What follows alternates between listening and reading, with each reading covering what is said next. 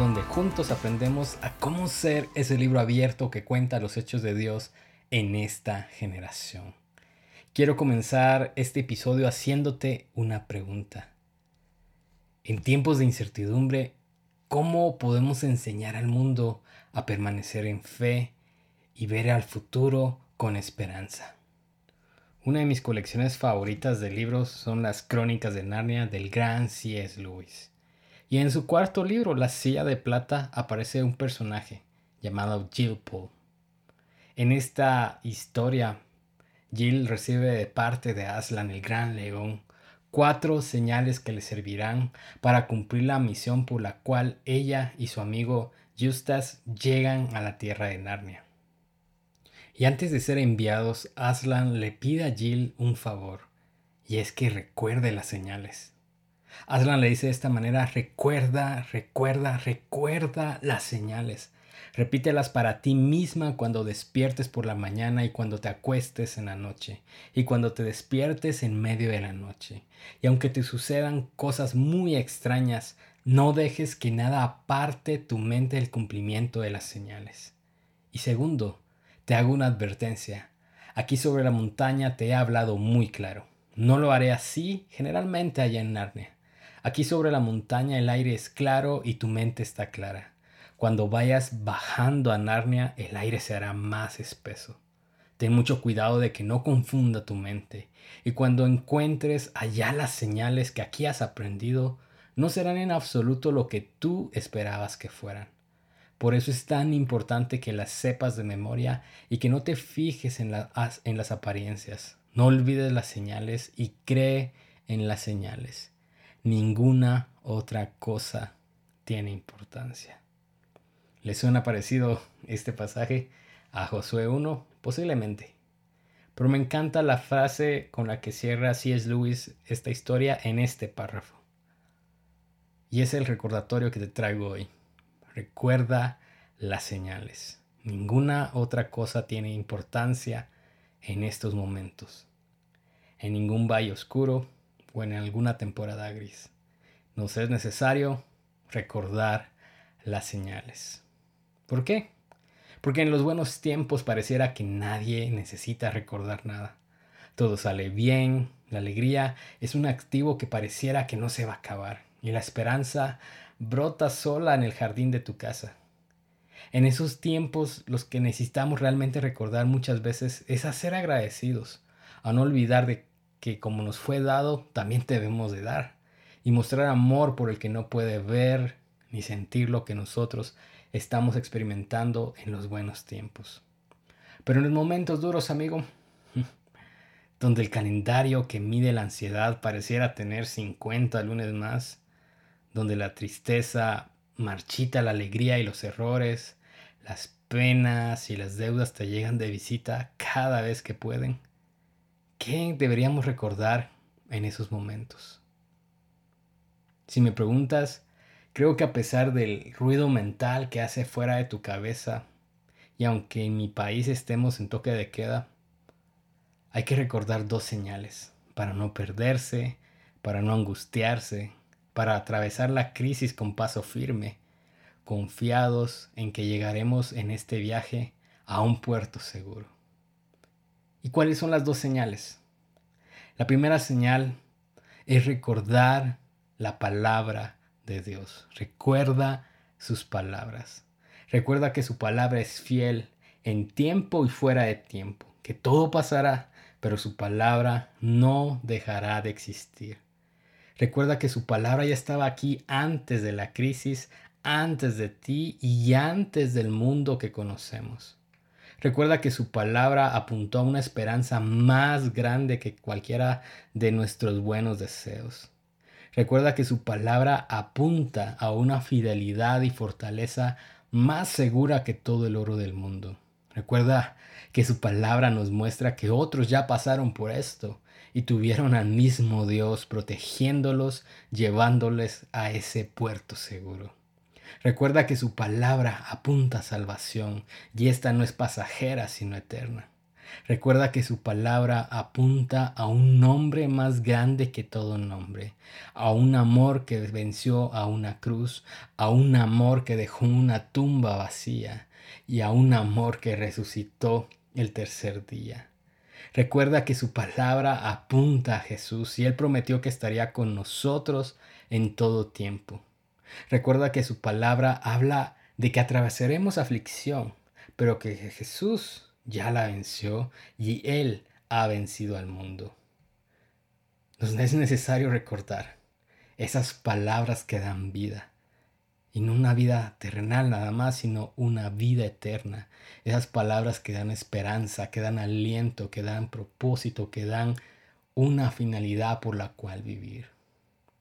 Hoy te aconsejo, te insto, te animo a que recuerdes la palabra de Dios, como lo hizo Abraham mientras salía de su tierra para nunca más regresar, como lo hizo José hecho esclavo camino a Egipto, y como lo hizo en la cárcel y en el olvido, y aun cuando ya tenía éxito siendo el segundo detrás del faraón.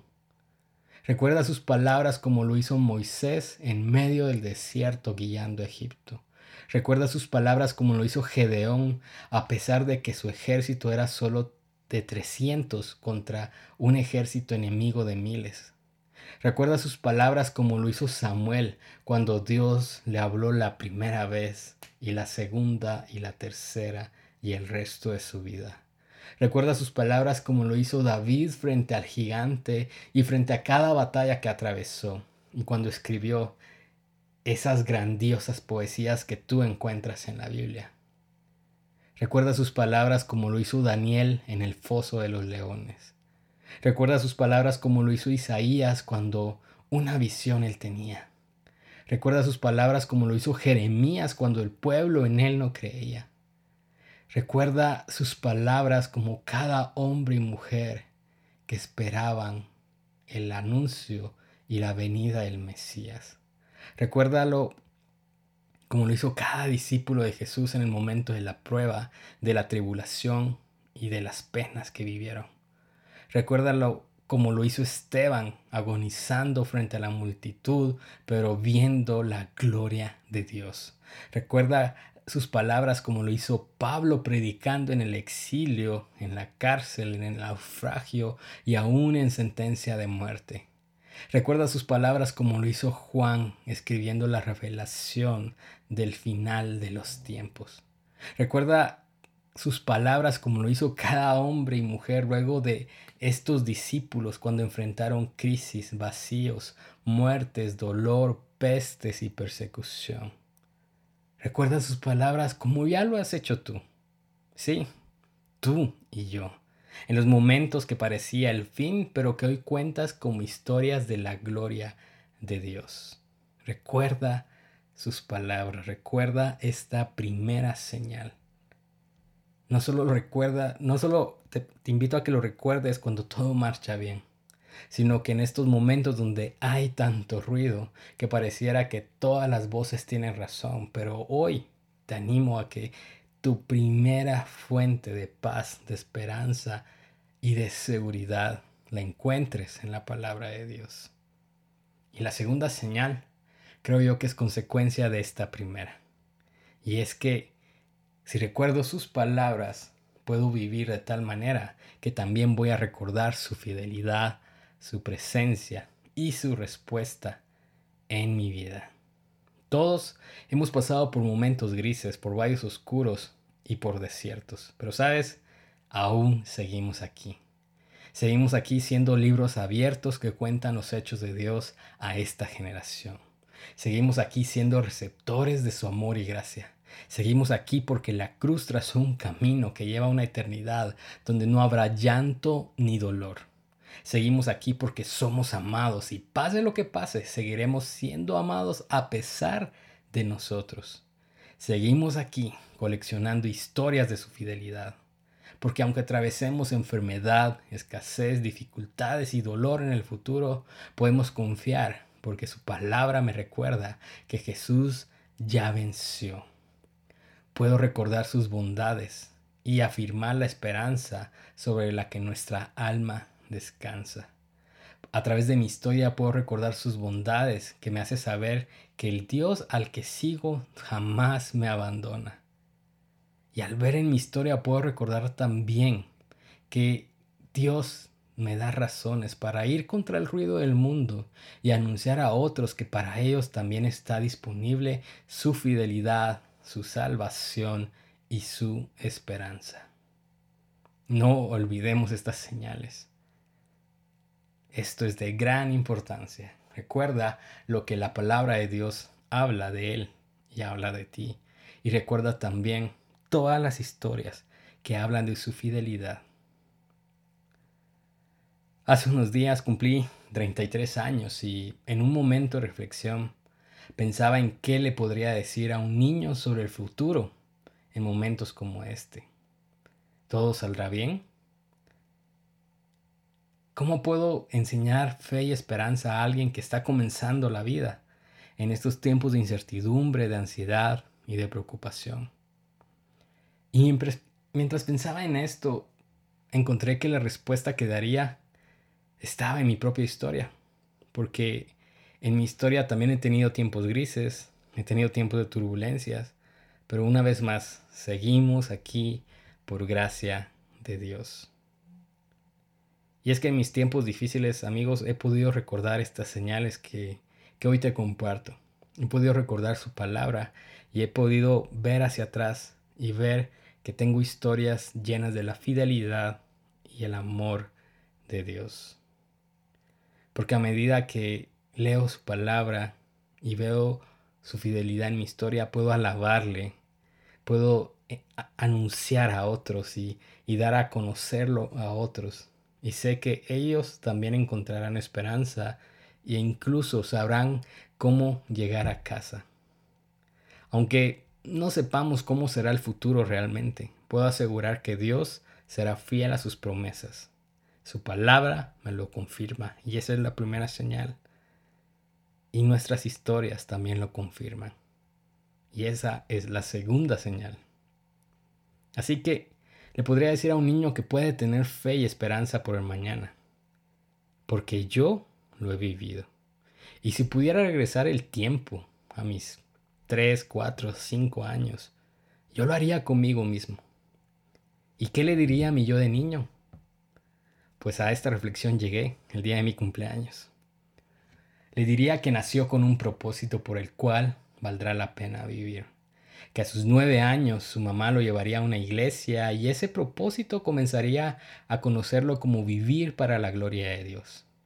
Le diría a ese niño que no dude que la fidelidad de ese Jesús que le enseñan en la escuela dominical es más grande que todo lo que alguna vez llegue a conocer. Le diría a ese pequeño salva que descanse en que su identidad y forma de ver la vida es valiosa y que no la tiene que definir alguien más. Algunos le conocerán como un muchacho tímido, pero la verdad es que es introvertido y que está bien, que no le dé lugar a los complejos, que no importa si no le gusta ser el alma de la fiesta, porque ese niño tendrá liderazgo y tendrá amistades valiosas para cada etapa de la vida, que su voz será escuchada y respetada y que su vida y su historia es única y que goce de esa verdad. Le diría a ese niño que pronto comenzará a leer y que no suelte ese hábito porque le cambiará la vida. Que le va a gustar estudiar y que se disfrute aprender de todo el mundo que le rodea. Que con el tiempo descubrirá que le gusta escribir y que pula ese talento que por pura gracia será usado para conectar a personas con Jesús. Le diría a ese niño que en la Navidad de 1994 no tendría regalos ni juguetes, pero su padre le enseñaría su primera lección de integridad, al cumplir él como patrono primero antes del dinero de derrochar. Le diría que Dios muestra provisión en lo poco y en lo mucho, y que en su mesa nunca hará falta el pan. Le diría que su madre es una mujer valiente y ejemplar, que en el tiempo exacto ella se encontró con Jesús y que en ese junio del 96 su familia comenzaría realmente a vivir. Pues la semilla del Evangelio, por muy pequeña que se viera, a su tiempo perfecto daría un fruto que a la fecha no dejará de cosechar. Le diría a ese pequeño salva que vendrán tentaciones, que vendrán pruebas y errores, pero que hallará gracia, una gracia sin fin.